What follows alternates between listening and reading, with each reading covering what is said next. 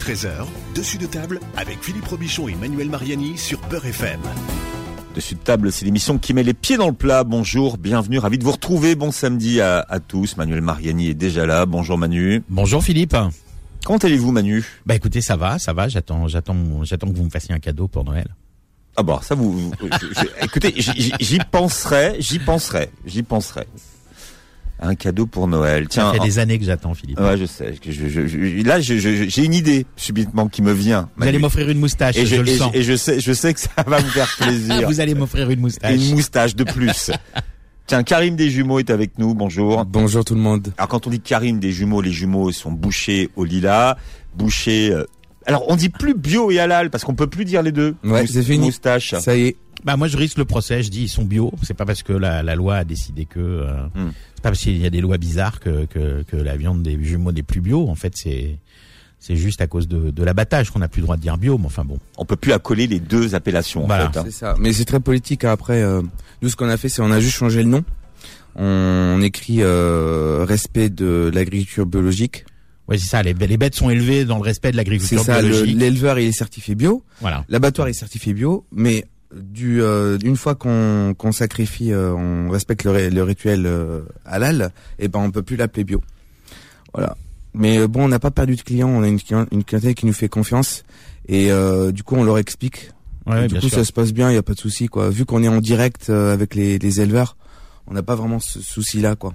Et puis comme je dis, comme je dis souvent, hein, euh, je pense qu'une une, une, une bête qui a été bien bien élevée et abattue, abattue ritu- rituellement est toujours plus bio qu'une vache de réforme qui a été abattue euh, euh, sans rituel. Enfin bon, ça après ça, ça n'engage que moi, mon cher Philippe. Alors Karim des jumeaux, euh, vous avez la moustache maintenant. Donc Ouais. ceux qui iront à la boutique, euh, vous verront avec une moustache. On a tous la moustache en fait, Philippe. Ouais. Et euh, c'est terrible ça En fait, on a lancé une mode. parce que ça va à personne la moustache. Bah, je sais pas, écoutez, euh, tout le monde me dit que ça me va bien. Est-ce que moi j'aime pas Est-ce que votre moustache est bio, Karim Euh, elle est bio halal. Elle est bio.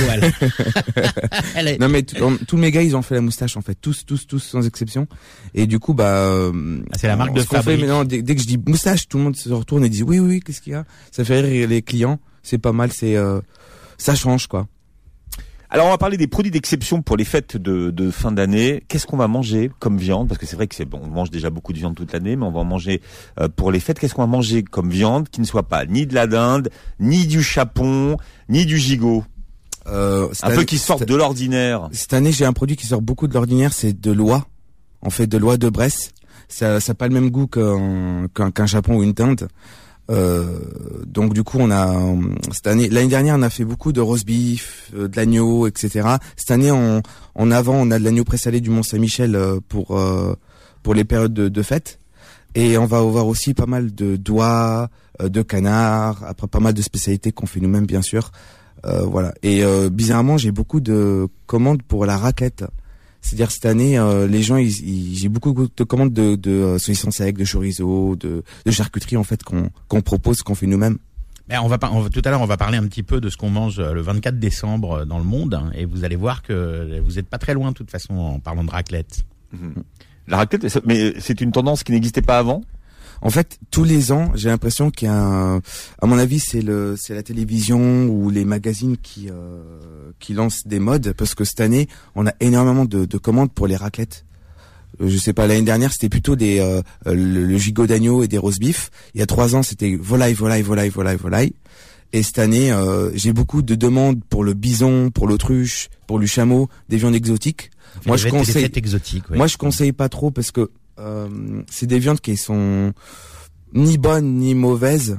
Euh, elles sont, pour moi, elles sont neutres. C'est pas euh, Ouais, comme un roast beef du. ouais. Après, vous prenez un le bœuf de Galice, euh, la Lubia Galega, la meilleur bœuf du monde. Ah, Vous faites un roast beef dedans, vous allez vous régaler. Vous allez vous en souvenir. Vous allez prendre une dinde de Bresse, vous allez vous régaler. Le chameau, sans plus. Franchement, il y a rien de plus. Les gens, les gens quand quand ils en parlent, ils disent c'est tendre. Ok, mais ce qui a du goût, euh, Non, non, c'est tendre. Le, le chameau, c'est bien en kefta parce qu'on rajoute des, des épices, des herbes, euh, de l'oignon, tout ça. mais Ouais, c'est ça. mais c'est vrai que sinon le, le chameau, c'est pas une viande très très goûteuse. En revanche, pour le pour le bison, euh, Karim, euh, les, les viandes comme le bison, l'autruche, tout ça, euh, le kangourou aussi quand on en trouve. Mais c'est vrai que c'est des c'est des c'est des viandes particulières. Mais Je vous ai fait du kangourou, un steak de kangourou pour le réveillon. C'est super, Mmh. c'est très très bon, Philippe. Mais si si si vous, c'est des c'est des viandes qui ont un goût un peu particulier. Mais si on les si on les cuisine comme euh, en civet un peu, comme les comme les gibiers, comme la la biche, euh, les choses comme ça, ou comme le lièvre à la royale, vous savez, avec des sauces un peu épaisses, un peu capiteuses, euh, c'est super bon. Hein. C'est c'est ça peut faire des des plats très surprenants, très agréables. Mais quand on a des invités, est-ce qu'on va se risquer à des viandes qu'on connaît pas? Écoutez, changez d'invité, Philippe. non, en général, les gens qui, qui veulent du, du chameau ou, Ouais. ou des viandes un peu exotiques, en général, ils sont pas beaucoup. Ils veulent prendre Voilà, 400 c'est ça. grammes, 500 Ouais. grammes. C'est-à-dire qu'ils sont en, en, en petit petit comité, comité. ouais. Ils vont pas prendre, ils vont pas risquer de euh, de prendre beaucoup de de, de quantité. Peut-être ça va pas plaire à tout le monde. Alors, loi de Brest, qu'est-ce qu'elle est nourrie à quoi? Alors, l'oie de Brest, c'est des euh, c'est des oies qui sont en, en plein air pendant euh, pendant à peu près pendant 5 mois et 10 jours, d'accord? Ensuite, pendant 10 jours, on on va leur donner euh, du lait. Euh, du, du lait en poudre en fait Ouais. c'est du Mm. en fait c'est pas du lait en poudre c'est du lait qu'on va manger avec qu'on va mélanger avec des, des céréales Des pour avoir des- une, beaucoup de graines. pour avoir une, une, une chair qui, qui va être plus tendre.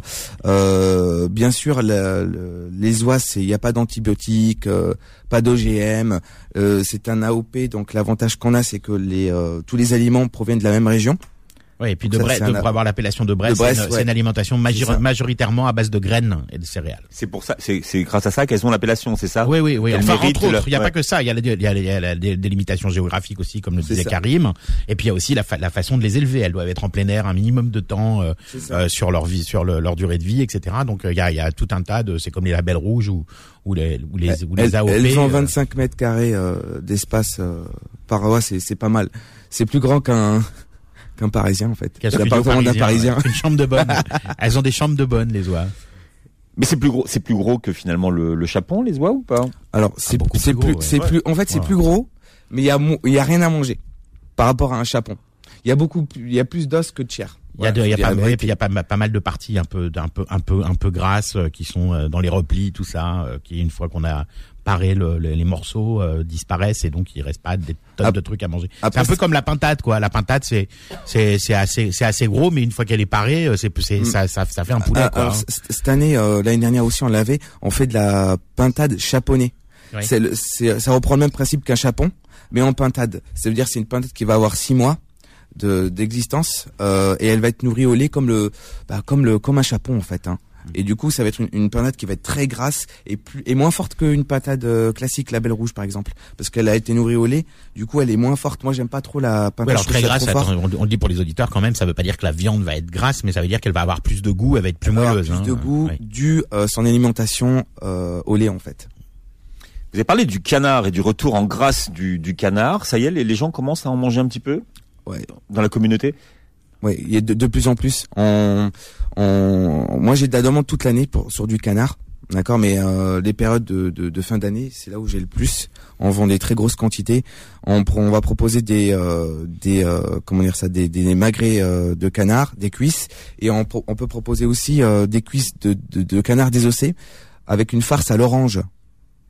Ça c'est pas mal. Ouais, le canard et l'orange, ça, ça marche bien ensemble. Ça, ça se marie bien. bah oui, mais je précise une chose, euh, Philippe, c'est euh, le, le- le gros paradoxe, c'est que dans les boucheries halal, quand vous parlez à un boucher euh, halal, euh, le canard, ça part très peu. Hein, c'est c'est pas une c'est pas une grosse vente. C'est pour ça que je, pour ça que je, Voilà, je posais mais, la question. mais ouais. dans les restaurants halal, le magret de canard, c'est une vente number one. C'est vrai. Ouais. C'est vrai. Donc C'est- ça, c'est un produit qu'on consomme dans, les dans la Je- restauration. Je, je pense pas que ce soit un désamour du canard. Je pense que les gens à la maison, ils ont peur de pas savoir le cuire ou, Tout de, à ou de fait. cuisiner en fait. Hum, hum, hum. Ils ont peur de, de, de le de l'acheter et de le rater en fait, alors que bon c'est c'est pas très compliqué. Hein. Il suffit de le saisir euh, côté peau, toujours côté peau d'abord, avec euh, Oui, on incise la peau aussi. Hein. En- inciser la peau. Et on démarre à froid la cuisson. Ça c'est hyper important. Mais vous parlez quoi du, du magret Du magret ouais. Là, là, vous parlez du magret. Moi, je, croyais- Ouais. je, je, je croyais que vous parlez de la cuisson du canard. Ah, si vous si vous désossez un, si vous coupez un canard en morceaux et que vous faites un, un civet ou un ou un sauté avec, c'est ça. Vous faites- vous, le- vous le faites pas rôtir le, le canard Manu On peut le faire rôtir aussi, c'est très bon. Mais c'est vrai que quand, euh, quand, euh, enfin, je veux dire, les fêtes de fin d'année, on a, on a tendance à faire des, des plats un peu plus mijotés, un peu plus cuisinés. Alors vous pouvez faire, bah, je, vous, vous souriez quand je disais le canard et l'orange, ça marche bien ensemble, mais il y a quand même le a- canard à l'orange. Il y a une, il y a, il y une, une pièce de théâtre très connue qui s'appelle le canard à l'orange. Bien sûr, mais Ouais. c'est un plat très connu à la base. Hein. Euh, La pièce de théâtre s'appelle comme ça parce que c'est un plat emblématique de la cuisine. Euh, il me semble que c'est Escoffier qui avait euh, qui, a- qui avait euh, institutionnalisé le, le, le canard à l'or- à l'orange. Et euh, c'est vrai que le, le, le- canard, quand il est bien rôti avec une peau bien croustillante, une chair bien moelleuse et une sauce à l'orange un petit peu aigre douce comme ça, c'est merveilleux, quoi. C'est merveilleux.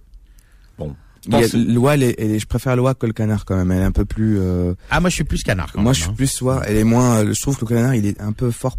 Moi, j'aime pas les viandes fortes en fait. Ah. J'aime bien les, viandes- les viandes goûteuses, mais pas trop fort. Comme le bison, je supporte pas le bison. euh, et Alors, du la- coup, et la chèvre, on en parle pas. le- je trouve que l'oie, c'est un peu plus raffiné quand même. Ouais. La chèvre, ouais, j'aime pas, mais le, che- le chevreau, ouais. euh, Ah, le chevreau, c'est autre chose, oui. Ouais. Bah, évidemment le chevreau, le cabri, tout ça, c'est délicieux. Bon, foie gras ou hors note foie gras? Foie gras, bah comme d'habitude, foie gras euh, non gavé. On a été euh, avec Philippe euh, il y a quelques années euh, aller voir, on est parti voir les valeurs. Ouais. Vous êtes allé voir les oies sauvages, comme dirait Michel Delpech? Ah, c'était complètement. ah, On, on a vu les sauvages et les pas sauvages, hein, parce qu'il y avait deux oies. Il y avait deux types d'oies. Vous avez les, les, Ouais. les oies qui vivent à l'année sur la propriété, et puis il y a celles qui s'arrêtent. C'est c'est- c'est celle-là dont. Les oies Qui vont y migratoires, passer, c'est ouais. ça. Et cette année, on a eu un petit souci, euh, c'est que on a les oies, elles, en fait, il fait trop chaud dans la ferme, et du coup, cette année, le foie gras, il y en a très Ah, très peu. Les effets on, a, on, a, on a tout vendu déjà.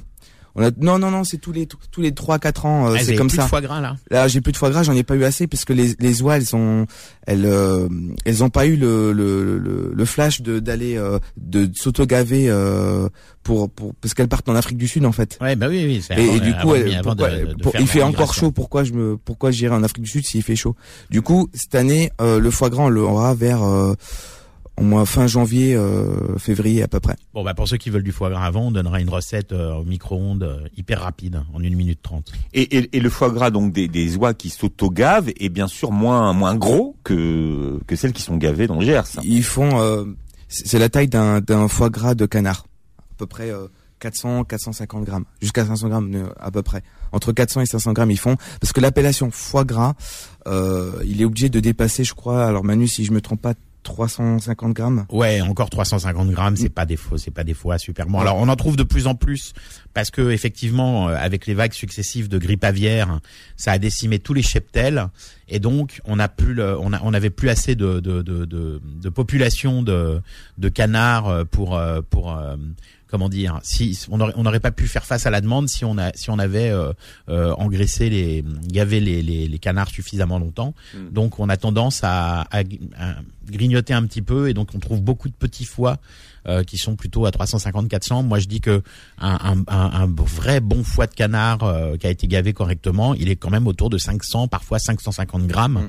euh, quand il est fait euh, quand il est gavé avec du avec du maïs euh, quand, Mm. quand il est gavé traditionnellement et qu'il est qu'il est bien élevé on va dire Manu, euh, il y a que la France qui a été touchée par la par la grippe ou les, les- alors, parce qu'on trouve beaucoup de foie gras de, Non, y a de eu y a eu Hongrie par exemple. il y a eu d'autres pays, mais on n'a on n'a pas on n'a pas appliqué les mêmes règles sanitaires dans tous les pays. Donc, quand vous avez des foie gras, achetez aussi du foie gras français, c'est hyper important. C'est une garantie d'avoir un produit sain. Euh, vous avez des, des, des foie gras qui viennent de Pologne, de, vous l'avez dit, de Hongrie énormément. Énormément Euh, donc. Bulgarie de, aussi. de République tchèque, de Bulgarie. Bulgarie, la, Bulgarie énormément. la Bulgarie devient un des plus gros producteurs de, de, de, de foie gras et de volailles euh, grasses euh, d'Europe. Euh, mais ce sont des produits, excusez-moi, pardonnez-moi l'expression, ce sont des produits de merde. Hein, Vraiment, sont, c'est, c'est pas du. Alors là, pour le pour le coup, on n'est pas du tout dans. Alors le là, bio. on est fâché avec toutes les ambassades. Et Non tout non non non, bon. mais non mais att- attendez, ils ont qu'à faire attention à ce qu'ils produisent. Hein, ça, j'y suis pour rien. Mais pourquoi pourquoi des produits comme vous avez dit Manu? Bah, parce que ce sont des, ce, ce, ce sont, euh, enfin, je veux dire, euh, les, la, la, la- la volaille, elle est pas du tout respectée. C'est des, souvent, c'est des gavages mécaniques qui sont euh, hyper traumatisants pour les bêtes. Quand, quand on traumatise la bête, sa viande, sa viande après, quand on, quand on l'abat, elle est, euh, elle est, elle est pas bonne. Enfin bon, je, puis, puis, puis, il y en a- qui arrivent avec le label halal, et je peux, je peux vous dire que vous n'avez pas beaucoup de garantie que le produit soit vraiment halal. Bien, des produits d'expression, d'exception pour les fêtes de, de, de fin d'année. C'est c'est l'occasion de se faire plaisir aussi hein, et d'en profiter pour étonner tous ceux qu'on va inviter pour ces fêtes de, de fin d'année. C'est dessus de table jusqu'à 13h sur Beurre FM. Dessus de table revient dans un instant. Midi 13h, dessus de table avec Philippe Robichon et Manuel Mariani sur Beurre FM. Im, des jumeaux, alors ça fait, on s'en fait un sur deux, les jumeaux bouchés au lilas, des viandes d'exception, il y a, il y a de tout. Alors on se demandait si cette année le steak de dinosaure allait arriver, halal, allait arriver chez les jumeaux. Non, pas cette année. Non. On Vous verra avez déjà essayé d'égorger un dinosaure, vous, Philippe? Ah oui, ça, je me, suis, je me suis attaqué à vous, mon couteau m'est resté dans les mains, Manu. Qu'est-ce que, Ah là qu'est-ce, que vous avez comme, comme viande improbable cette année? Alors, qu'est-ce qu'on a eu? Ah, Euh, qu'on a parlé du kangourou. En vrai, vous avez du kangourou? Non. Ah bon? C'est Manu qui a... Moi, j'ai pas, dit- j'ai pas, Non. j'ai pas fait de kangourou. Euh, chameau. On a fait pas, beaucoup de chameaux cette année. Ouais. Euh, on a fait de l'autruche, on a fait du bison, mais ça, on l'a- on l'avait déjà fait. Il y a des produits que je refais plus parce que j'ai pas trop aimé, comme le yak. Ouais, non, le yak, c'est. C'est trop fort. Faut que ça cuise 8 heures au moins. hein. Euh, le zébu, le zébu, euh, pareil, le ouais, zébu, c'est le zébu. punition, ouais. bon, la bosse de zébu, c'est, elle est grasse comme le wagyu là, mais euh, bon, sans plus, il y a rien de plus. Euh, cette année, on a l'agneau présalé du Mont Saint-Michel, mais euh, la nouveauté qu'on a, c'est que on le fait toute l'année. Et quand il est en hors période, parce qu'il a, un, il, il est, euh, il a un AOP et un AOC, il a une double certification. Euh, on l'appelle agneau de l'abbé, parce qu'en fait, la, la, la, la- De la baie ou de la baie? D'où- de l'abbé. Agneau de l'abbé. Parce que le, le, le vrai terme, c'est agneau de l'abbé du Mont Saint-Michel. Oui, c'est la baie, pas, le- pas, pas le curé, la baie, la Non, baie, la baie, voilà. la baie. La baie. Non, parce, que, parce que parce qu'au Mont Saint-Michel, il y a un abbé aussi. Mais oui, bien sûr, c'est Ouais. pour ça. Et on ne savait pas qu'il élevait des agneaux. Et du coup, euh, du coup, cet agneau, on le fait toute l'année. Euh, il commence à partir du, euh, si je me trompe pas, du 14 mai et il finit le, le 31 décembre. La- L'appellation. Parce qu'en fait, euh, c'est euh, c'est un agneau qui est un peu particulier. Il est au il est au, au Mont Saint-Michel. Une fois que la, la marée est, est basse, on va attendre que qu'il pleuve pour euh, pour dessaler les les les, les algues et les herbes marines. Il y a une cinquantaine de de- d'espèces de- d'algues et d'herbes marines.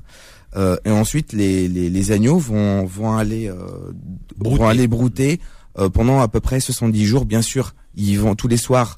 Le, le, le, le Oui, berger quand va. la marée monte, parce que les agneaux n'ont pas de palme et de, ça. et de tuba. Et quand la, et à la marée monte, ils vont, ils vont rester dans la bergerie pendant quelques jours. Et du coup, c'est particulier. C'est un, alors c'est un, c'est un élevage qui, qui a commencé il y a plusieurs siècles de ça. À la base, c'était un élevage pour les pauvres. Parce qu'en fait, ça coûte rien en fait de de, de ramener les, les, les agneaux euh, broutés euh, dans les présalés. Il y a pas, il y a rien à acheter. Il y a pas d'aliments, il y a rien du tout. Et euh, paradoxalement très aujourd'hui, nutritif, en plus les algues et tout, puis les, les, les limons qu'a qu'a drainé la, la mer, tout ça, c'est c'est très nutritif et c'est pas, c'est pas, Et- ça coûte rien. Et aujourd'hui, c'est l'agneau le plus cher en France. Il n'y a pas plus cher que cet agneau-là. C'est vraiment le, c'est euh, une côte d'agneau. euh. Alors nous, on a fait un truc un peu particulier, c'est qu'on s'est, euh, on travaille avec une coopérative de de, de trois de trois éleveuses euh, qui font de l'agneau présalé t- toute l'année. Et du coup, euh, on a des prix qui sont beaucoup plus attractifs. Du coup, on, on est beaucoup moins cher que, que le prix du marché. C'est la première fois que je parle de prix euh, pas cher. Hein, chez- j'ai- j'ai- J'ai j'ai eu un moment, je me suis demandé si c'était bien Moustache qui parlait. J'ai Karim des jumeaux qui dit viande pas chère. Là, Ouais, là, ouais. là, je me suis dit, mais qu'est-ce qui se passe? Non, il a pas dit que c'était pas cher, il a dit que c'était moins cher que c'est d'habitude. c'est le moins cher. Moins cher du marché. C'est ça. Donc du coup, on pourquoi? Parce que moi je trouve que l'agneau, le prix de l'agneau présalé n'est pas justifié. Il coûte trop trop cher. Il faut savoir qu'un agneau présalé en temps normal, ça vaut 600 euros l'agneau. Euh, c'est pas du tout justifié. Euh, Il y a du travail certes, mais euh, quand même pas à ce point. Du coup, on a on a négocié avec les, Philippe, les Philippe, éleveurs. je, je ne sais pas si vous avez, je vous interromps Karim, je sais pas, je sais pas si vous avez remarqué, Philippe, je crois que la moustache pousse aussi à l'envers parce que ça lui a endommagé le cerveau. Ah ouais, non, il dit ça- que tout- il, dit- il dit qu'il trouve qu'une viande est trop chère. Ça, je ne comprends pas. Franchement, l'agneau présalé, quand, c'est- quand un produit n'est pas justifié, euh, ça, ça, ça, ça m'intéresse pas de le vendre. Aujourd'hui, on a mon produit est justifié au niveau du prix. Euh, on est passé de les côtes d'agneau. Avant, on était à 75 euros le kilo. Aujourd'hui, on est à 48. Il y a une, il y a, euh, il y a Ah oui. une, il y a une grosse différence de prix. C'est plus abordable. Bien sûr, ça va. C'est pas un produit qu'on peut manger tous les jours, mais c'est un produit qu'on peut, euh, qu'on peut manger comme une expérience en fait. Comme, comme quand- 48, vous parlez quoi C'est pour le gigot, pour les, les, les pour les- Surtout en fait, même euh, même les plats en sauce sont D'accord, bons oui, avec. bon. Il y a une Bah, différence. Alors, Alors par exemple, si on prend une, une bonne, une bonne Ouais, selle. enfin, les plats en sauce, vous parlez de l'épaule, c'est ça euh l'épaule, le collier, la poitrine. On peut faire les ribs aussi euh, au four par exemple ou au barbecue. Bon, c'est pas trop la saison du barbecue, mais euh, il y a, on peut tout faire dans l'agneau. Ouais, et du coup, il a un goût, il a un goût particulier. Alors il est pas, iodé, il est pas salé parce que j'ai pas mal de clients. La première Je fois vous ai disent taquiné, je vous ai taquiné parce que voilà, moi j'ai des amis qui sont dit mais il est pas du tout iodé le- l'agneau de l'agneau de présalé. non justement il a un goût particulier il ressemble pas à, à un agneau classique. C'est à dire que si je vous le fais goûter euh, si je vous le fais goûter vous savez pas ce que c'est vous savez pas me dire que c'est de l'agneau. Ça ça ça ressemble pas à d'agneau en tout cas mes agneaux ne ressemblent n'ont pas- le goût de l'agneau c'est un goût euh, Ah, vous, me Alors, il blind, est- vous me ferez un blind test. j'aime il est, euh, il est, en, quand on le sent, il est un petit peu fort, mais quand on le mange, le premier goût est légèrement fort et l'arrière-goût est très doux et très, euh, très raffiné. C'est pour ça que j'aime, j'aime, je le propose beaucoup à ma clientèle. Et du coup, là, pour les fêtes de fin d'année, on va, on va en avoir, en avoir pas mal. Des carrés d'agneau euh, qu'on peut faire en couronne, euh, des gigots d'agneau désossés.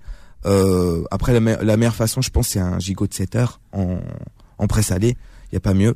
Mais vous aurez pas le goût de, de, de l'iode en fait. C'est un Mm. goût particulier, mais ça n'a rien à voir avec le, le sel en fait. Sach- Sachant que le carré d'agneau, vaut mieux le manger saignant.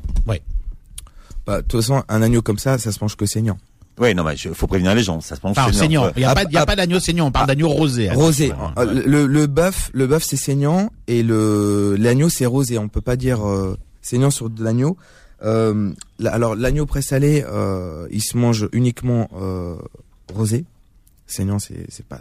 Enfin, euh, Oui. euh, à part si on fait un méchoui. trop Un méchoui ouais. j'aime bien. Un méchoui à point j'aime bien. Mais au four, il y a pas mieux que de faire une cuisson rosée.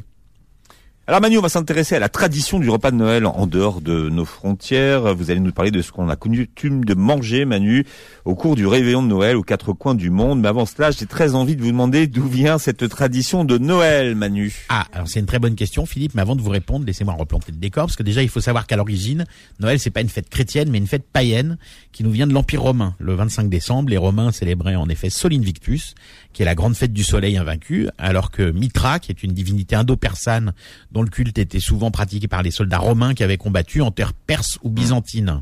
Ah, elle vient d'où la dinde? Alors mon cher Philippe, là aussi je suis contraint de faire une petite euh, mise au point. Lorsque nos ancêtres ont commencé à réveillonner le soir du 24 décembre, c'était impossible qu'il y ait de la dinde au menu, enfin en tous les cas sur notre continent, puisque les équipages de Christophe Colomb n'avaient pas encore ramené de la dinde d'Amérique du Sud, euh, qu'ils croyaient euh, d'ailleurs être les Indes, hein, euh, euh, d'où son premier nom de poule d'Inde, qui est devenu dinde euh, tout court quelques temps plus tard.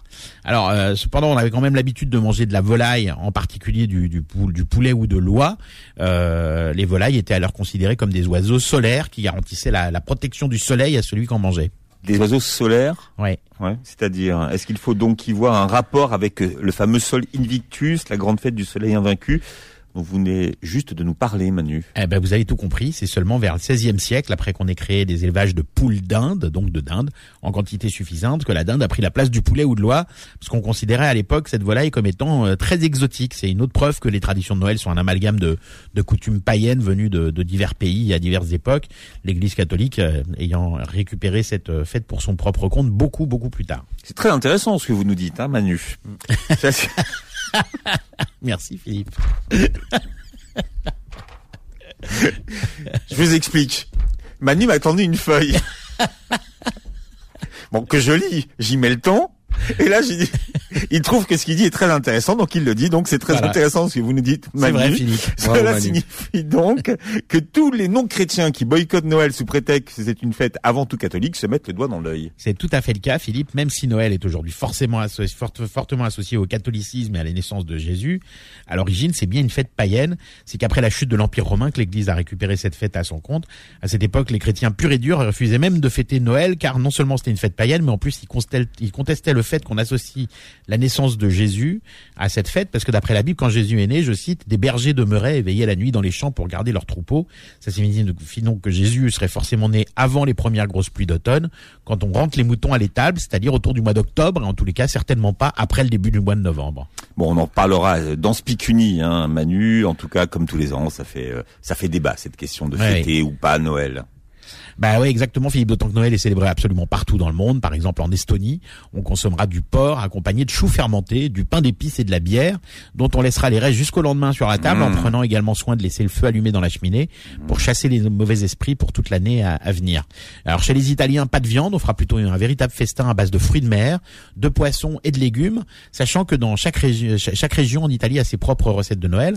À Rome, la capitale, on mange une soupe de poisson dans laquelle on ajoute des petites pâtes comme des risottis par exemple, et des brocolis En Calabre, euh, une autre région, on, dégu- on déguste tra- traditionnellement les pasta alici et mollica. Ce sont des spaghettis aux anchois parsemés de miettes de pain grillées à l'huile d'olive. Ça, c'est absolument délicieux. Euh, autre exemple à Naples, mais aussi à Venise, hein, où on mange traditionnellement des fritelle di bacalla, qui sont des beignets de morue, et on mange ça avec un simple filet de jus de citron.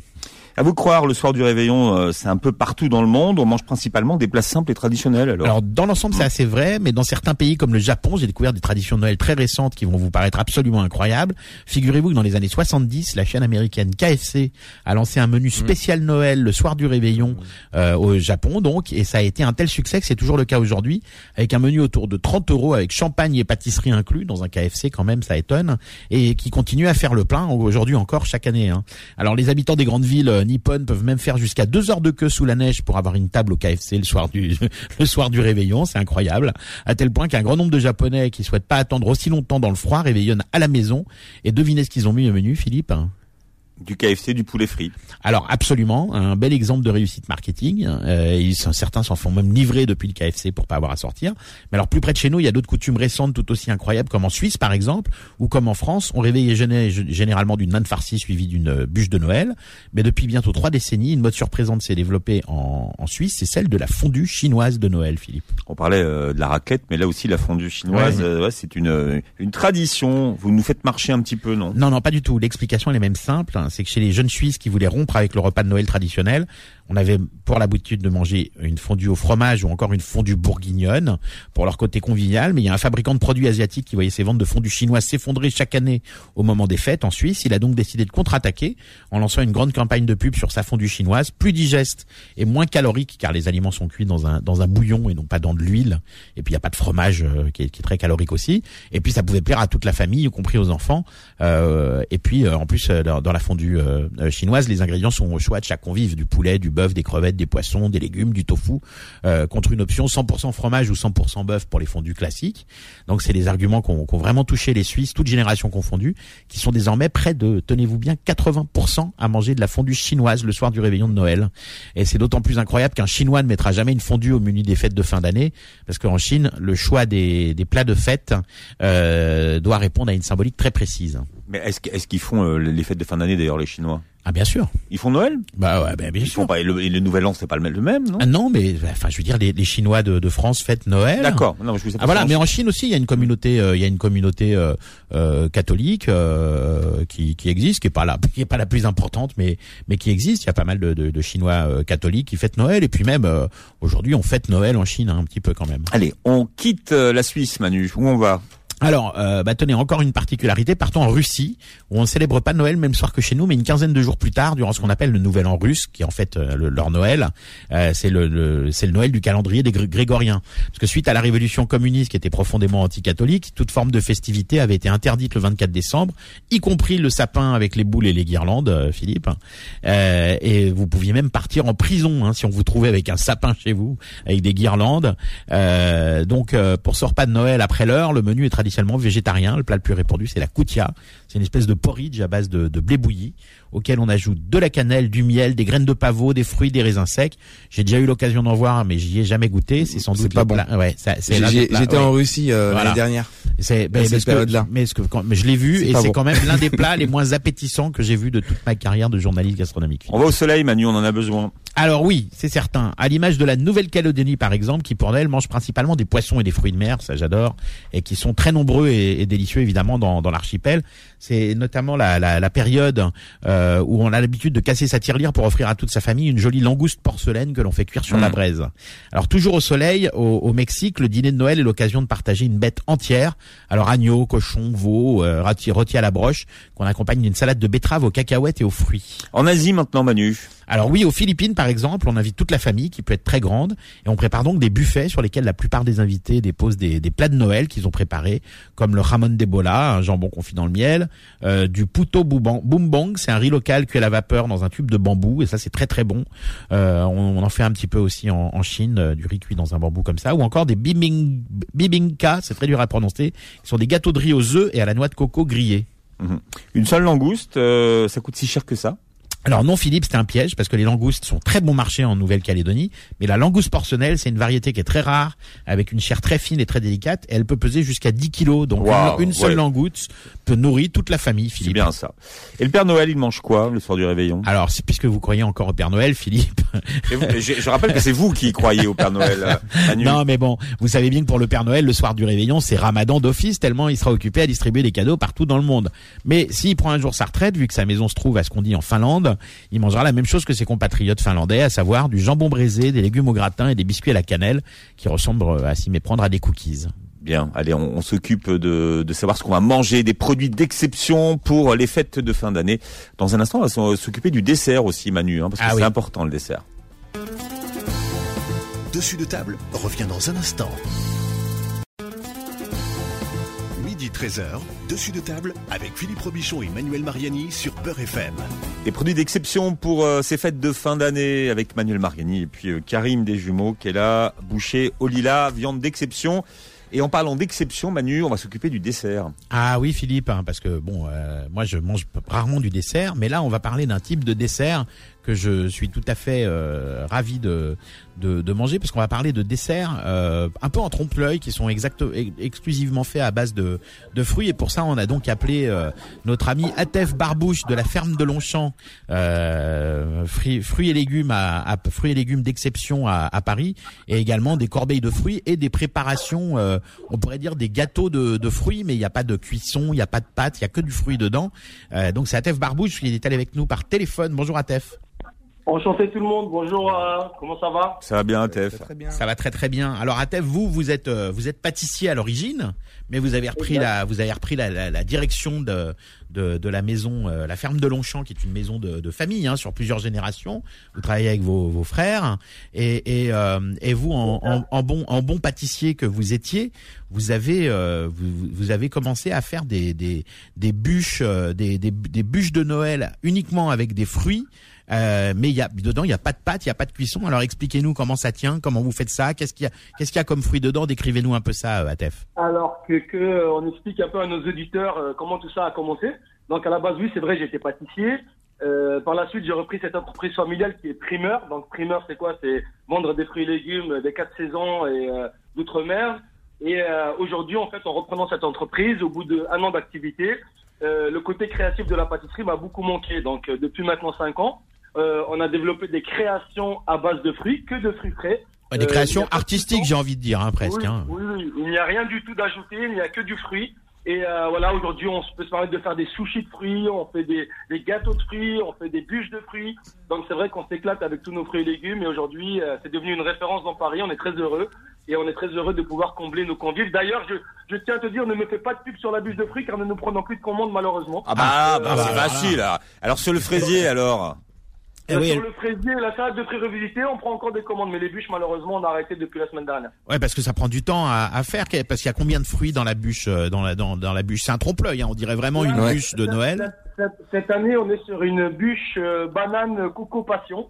Euh, c'est un, un fou. et on est sur une bûche un euh, kaki ananas mangue passion. Ouais, d'accord. Donc euh, on est sur deux modèles. C'est pour ça que les, en fait, si tu veux, nos clients commandent un mois à l'avance les bûches pour Noël, Mm. car on s'arrête à une quarantaine de bûches pour respecter euh, la qualité de nos produits. Alors Bravo. vous faites aussi, vous faites aussi des pâtes, des pâtisseries dans lesquelles il y a pas de pas de pâte, pas de farine. Alors ça pour les intolérants au Alors, gluten, c'est aujourd'hui, on a sympa. même ouvert des pâtes- On a même ouvert des pâtisseries. Oui, Euh, vous avez la vous venez d'ouvrir une pâtisserie à Orléans, c'est ça hein Exactement. Donc, il y a une pâtisserie 100% fruits qui a ouvert à Orléans, il y en a une à Paris, et bientôt, il y en aura une par région en France. Et tous nos consommateurs pourront s'égaler à acheter des pâtisseries 100% fruits pour leur dessert parce que euh, ça fait que du bien. Bon, ça c'est un nouveau concept euh, très très intéressant, euh, notamment pour Je les gens comme moi qui magnifique, aiment hein. pas les desserts qui sont souvent trop sucrés, Ouais. ou pour les gens qui sont intolérants au gluten, par exemple. euh, ça, Bah, ça- bravo, ça- bravo, hein. Qui peuvent, tu sais qu'ils peuvent personnaliser leur création aussi. Hein. Alors, Atef, là- vous avez-. Ouais, vous avez, Atef. vous avez vous avez Karim des, des, des jumeaux, la boucherie euh, halal et bio euh, au Lila qui vous qui vous parle. Avec plaisir. Adef, vraiment bravo. Hein. Je regarde sur ton site internet, c'est exceptionnel. Euh, écoute, félicitations. Et, et en fait, tu joues beaucoup avec les trompe-œil et moi j'adore. Ouais, LFL, LFL.com, hein, je si suis- les auditeurs veulent de aller ça. voir les créations d'Atef Barbouche à la ferme de Longchamp, LFL.com. Elle a fait le création.com. LFL Création, pardon. Au, pluriel, au pluriel ou au singulier euh, Création? Au pluriel. LFL création au pluriel.com, d'accord. En tout cas, bravo. Et t'as as pensé à euh, si tu devais marier les fruits et légumes avec euh, de la viande, par exemple, ou du poisson, qu'est-ce que tu prendrais? Pour les fêtes? Je veux voir. je veux voir honnêtement, qu'est-ce je, que- je pense que je pense que je jouerai euh, avec la, la mangue et le fruit de la passion. C'est des produits qui qui se mettent beaucoup en avant pour les fêtes. Ouais, ça marche donc, très bien avec les volailles. Hein. On, on a parlé de volailles ouais, beaucoup si- dans mais si tu devais, si tu devais marier, euh, Même si j'étais chef cuisinier, mais je ne le suis pas, je donne des conseils, c'est utiliser le litchi. Je pense qu'il peut avoir un arôme assez exceptionnel dans votre cuisine. Ouais, le litchi avec les si- gibiers, si, ça tu marche de- bien. si tu devais marier une euh, une volaille ou un- une viande avec avec euh, une bûche, par exemple, qu'est-ce que tu mettrais? Euh, Qu'est-ce que je mettrais? En légumes ou en fruits? Non, en, en viande, en viande, Ah, de la viande avec viande. avec tes produits, par exemple, je sais pas, du foie gras. euh, euh, qu'est-ce que qu'est-ce que tu proposerais? Ah, faire un trompe-l'œil, c'est-à-dire Un faire un truc de trompe-l'œil. fruits en entrée, c'est ça? C'est- euh, En fait, mélanger, marier le- les fruits avec de la viande. Ouais, Un petit millefeuille Ah de ouais, foie gras avec ou des un légume, ouais. par exemple. Ça, ça se réfléchit. Ça se réfléchit. Hmm. Tu pourras revenir vers moi plus tard, mais je pense que ça se réfléchit. Il y a des Ah, écoute, trucs à avec plaisir. Avec plaisir. Bon, je sens, je que euh, la ferme de Longchamp et les jumeaux vont faire. des trucs ensemble. hein. Non, non, moi, en ce moment, je travaille sur des trompe-l'œil. Euh, c'est, ce sera mon objectif de 2020. Euh, j'ai vraiment envie de révolutionner, de, de casser le, le, le, le monde de la viande par rapport à ça. Et du coup, euh, sûrement, je t'appellerai, on collaborera ensemble. Avec grand plaisir, n'hésite surtout pas. Et si tu veux passer au labo, au magasin, euh, n'hésite pas non plus. Avec grand plaisir. Oui, Philippe. Ah d'accord, oui, d'accord, ok, vous me repassiez la balle. Je pensais que vous aviez une question à me, à me poser. Euh, oui, Atef. Alors, euh, bon, ce qu'on ce a ce qu'on n'a pas dit aussi, c'est que bon, vous, vous faites euh, vous faites aussi des, des corbeilles de fruits parce que ça peut être ça peut être sympa dans la tradition souvent des, des fêtes de fin d'année, les, les desserts euh, en, en général. euh, Enfin, moi, je sais que quand je fêtais Noël en, Corse, il n'y avait pas de dessert, on mangeait des beaucoup d'agrumes, hein, des oranges, des clémentines de Corse, évidemment, euh, au, pour le pour le dessert, euh, que ce soit pour Noël ou pour le pour le jour le, jour de l'an. Et vous vous faites des des, très belles euh, corbeilles de fruits. D'ailleurs, vous vous livrez euh, les palaces parisiens, l'Élysée, euh, etc. Euh, vous avez qui comme client prestigieux euh, à TEF encore? Bah, c'est vrai qu'on a la chance d'avoir euh, pas mal de clients prestigieux. Voilà, vous en avez cité euh, déjà quelques-uns qui sont très bien, mais on a la chance, c'est vrai, d'avoir une belle clientèle. Et aujourd'hui, nous, euh, notre démarche est vraiment de servir tout le monde. Euh, voilà, c'est vraiment de que ça soit euh, une personne qui veut une petite bûche ou quelqu'un qui veut se faire plaisir. Voilà, il y en a pour tous les budgets. Et c'est vrai qu'aujourd'hui, notre devise, c'est vraiment de servir tout le monde et de faire plaisir à tout le monde. Et c'est pour ça qu'on personnalise aussi les créations, qu'on est très ouvert euh, sur les demandes de nos clients. Oui, je rappelle quand même, si c'était nécessaire, que vous faites aussi des fruits et légumes. hein. Oui, bien sûr. qu'à la base, on est quand même primeur. À la base, oui, on nous a reconnus pour nos corbeilles de fruits et par la suite, euh, toutes nos créations que vous voyez euh, à travers vos écrans. Ok, on va donner votre adresse et puis on va rappeler l'adresse des, des jumeaux aussi parce qu'on arrive euh, à la fin de l'émission. Ah non, on n'arrive pas à la fin de l'émission. Alors juste, là, on rappelle le- le- l'adresse de la ferme de Longchamp, pardon, 58 rue de Longchamp à Paris 16e et donc le site lflcréation au, au singulier.com. Et puis euh, redonnez-nous votre adresse. euh, Alors nous, on est au Paris. 99 rue de Paris, au Lila 93 260 et là, euh, la boucherie s'appelle Boucherie les Jumeaux. Merci Altef d'avoir été avec nous. Au revoir, merci, Atef. merci, Atef, à bientôt. Merci les jumeaux, merci Manuel et à très bientôt. À bientôt. Salut à Tef, à plus tard. Bien, Manu, je voudrais savoir comment on choisit un bon foie gras, comment on fait? Alors déjà, euh, que ce soit pour l'oie ou pour le canard, on distingue trois catégories de foie gras. Il y a le foie gras extra, il y a le premier choix et il y a le tout venant. Alors là, je vous ai parlé de, je vous les ai cités du meilleur au moins bon. Euh, les deux premières catégories sont de bonne qualité, ils sont parfaits pour faire un bon foie gras maison. Mais le, le tout venant, c'est un foie gras de mauvaise qualité qui peut donner l'impression de faire une économie à l'achat, mais il va rendre tellement d'eau et de graisse à la cuisson que la perte de poids sera très importante et vous allez être perdant. Donc acheter un foie gras cher, c'est l'assurance de faire une économie, paradoxalement. Et bon, en plus, c'est un discours qui va plaire à Moustache. Alors non, non, mais moi je suis pas, euh, je suis pas, je suis pas euh, partisan du foie gras gavé. Hein. Non, non, bien sûr, bien sûr. Alors, on, Alors- on va parler de l'aspect déjà, Manu. Alors, euh, au niveau de la couleur, le foie il doit avoir une teinte qui est entre le beige et le caramel. Il doit pas être trop clair. Il peut tirer sur le jaune aussi, hein, parce qu'il y en a qui sont qui sont euh, nourris avec beaucoup de maïs et qui, qui sont un petit peu jaunes. Ensuite, le foie il doit être joliment bombé et bien lisse. Et quand on appuie dessus avec le doigt, il doit être souple et résistant. C'est-à-dire qu'une pression du doigt, ça laisse un léger creux euh, sur le foie et il reprend sa forme initiale quelques secondes plus tard. Le un, un bon un bon un bon foie gras cru, il doit être élastique. Alors, il faut choisir des foies pas trop gros. Pour le canard, entre 400 et 500 grammes maximum, et pour l'oie, entre 500 et 600 grammes maximum. Là, je parle des oies gavées, je parle pas des oies euh, qu'utilisent euh, les jumeaux. Hein. Et quand on entend parler euh, de foie événé, euh, Manu, ou encore dévéné, ou, ou encore d'autres qui sont dénervés. Qu'est-ce que ça veut dire? Alors tout ça, c'est exactement la même chose. Ouais. Ça signifie que les deux grosses veines et les petites veines qui en découlent, qui traversent le foie, elles ont été enlevées.